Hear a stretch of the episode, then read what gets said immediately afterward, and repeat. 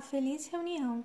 Depois nós, os vivos, os que ficarmos, seremos arrebatados juntamente com eles, entre nuvens, para o encontro do Senhor nos ares, e assim estaremos para sempre com o Senhor. 1 Tessalonicenses 4,17 Ouvi o telefone tocar. Uma voz feminina não familiar do outro lado da linha parecia extremamente perturbada. O senhor é o pastor Mark Finley? A mulher perguntou. Afirmei que sim, e ela continuou.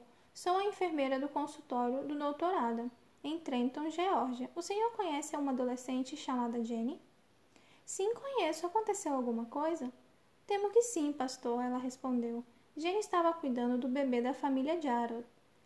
Os pais do bebê não estavam em casa. O bebê sufocou-se no berço. A enfermeira fez uma pausa. Pastor, o senhor pode vir para Trenton imediatamente? O senhor poderia encontrar Jenny para confortá-la um pouco? E, pastor, o senhor poderia contar para os pais do bebê que ele morreu?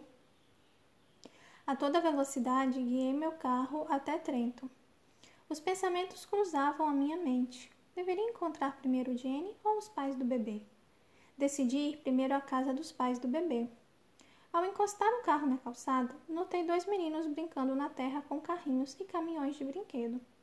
O mais novo olhou para mim e, com o rosto sombrio, disse: Senhor, o bebê está morto. Obviamente, os pais já sabiam. Entrei na casa e encontrei a mãe encolhida no sofá, chorando incontrolavelmente ao lado do esposo. Por uns instantes eu não disse nada. Depois falei simplesmente: Minha senhora, é impossível para mim entender a sua dor, mas existe alguém que pode entender. O filho dele morreu de livre e espontânea vontade, ele deixou a glória do céu para morrer na cruz, para que a morte dos nossos queridos não fosse para sempre. A sepultura não pôde retê-lo. Ele rompeu o cativeiro daquela tumba. Ele ressuscitou dos mortos e ele vive. E porque Cristo vive hoje, o seu filhinho pode viver outra vez.